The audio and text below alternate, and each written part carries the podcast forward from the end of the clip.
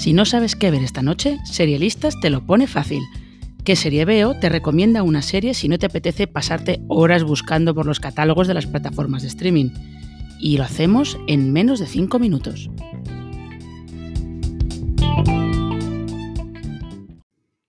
Los barrios rojos son las áreas en ciertas ciudades donde la prostitución está permitida dentro de locales habilitados para ello. El más famoso seguramente sea el de Ámsterdam, pero en la ciudad belga de Amberes hay otro que es además el escenario en el que se desarrolla Red Light, serie que está emitiendo Sundance TV y que fue una de las ganadoras del Festival Cannes Series de 2020. Sirve también como recordatorio de que la ficción que llega de Bélgica ha ido llamando cada vez más la atención fuera de sus fronteras, con series como Profesor T, Tabula Rasa, Zona Blanca, Enemigo Público o Into the Night. Red Light comparte con algunas de ellas un componente policíaco, pero su temática la diferencia, aparte de que además en realidad es de los Países Bajos.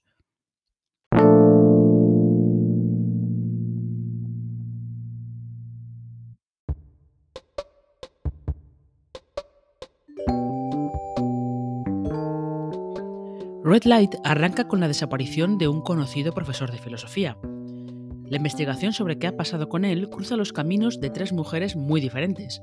Por un lado está Esther, soprano que se mueve en un entorno acomodado y sofisticado y que estaba casada con el hombre desaparecido. Después tenemos a Evie, policía que intenta como puede conciliar su trabajo con su vida familiar y que siente la presión de tener que resolver un caso tan importante como es esa desaparición. Y por último está Silvia, que dirige un bordel en el barrio rojo con su socio, un tipo al que es mejor no enfadar. La cara más conocida del reparto es la de Caris Van Houten, a la que bastantes espectadores conocerán por ser Melisandre en Juego de Tronos y a la que otros igual recordarán de la película El libro negro, dirigida por Paul Verhoeven. Ella interpreta a Silvia, que es a través de quien la serie se adentra en la prostitución y en el tráfico de personas.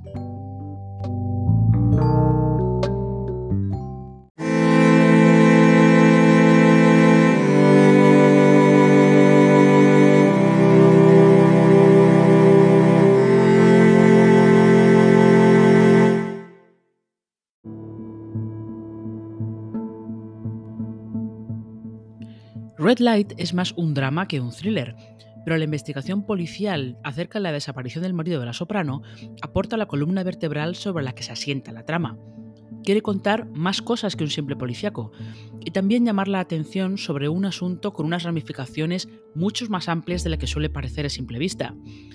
Además, se muestra la prostitución y todo el mundo generado alrededor desde el punto de vista de las mujeres. Es un estreno muy interesante para empezar 2022. thank you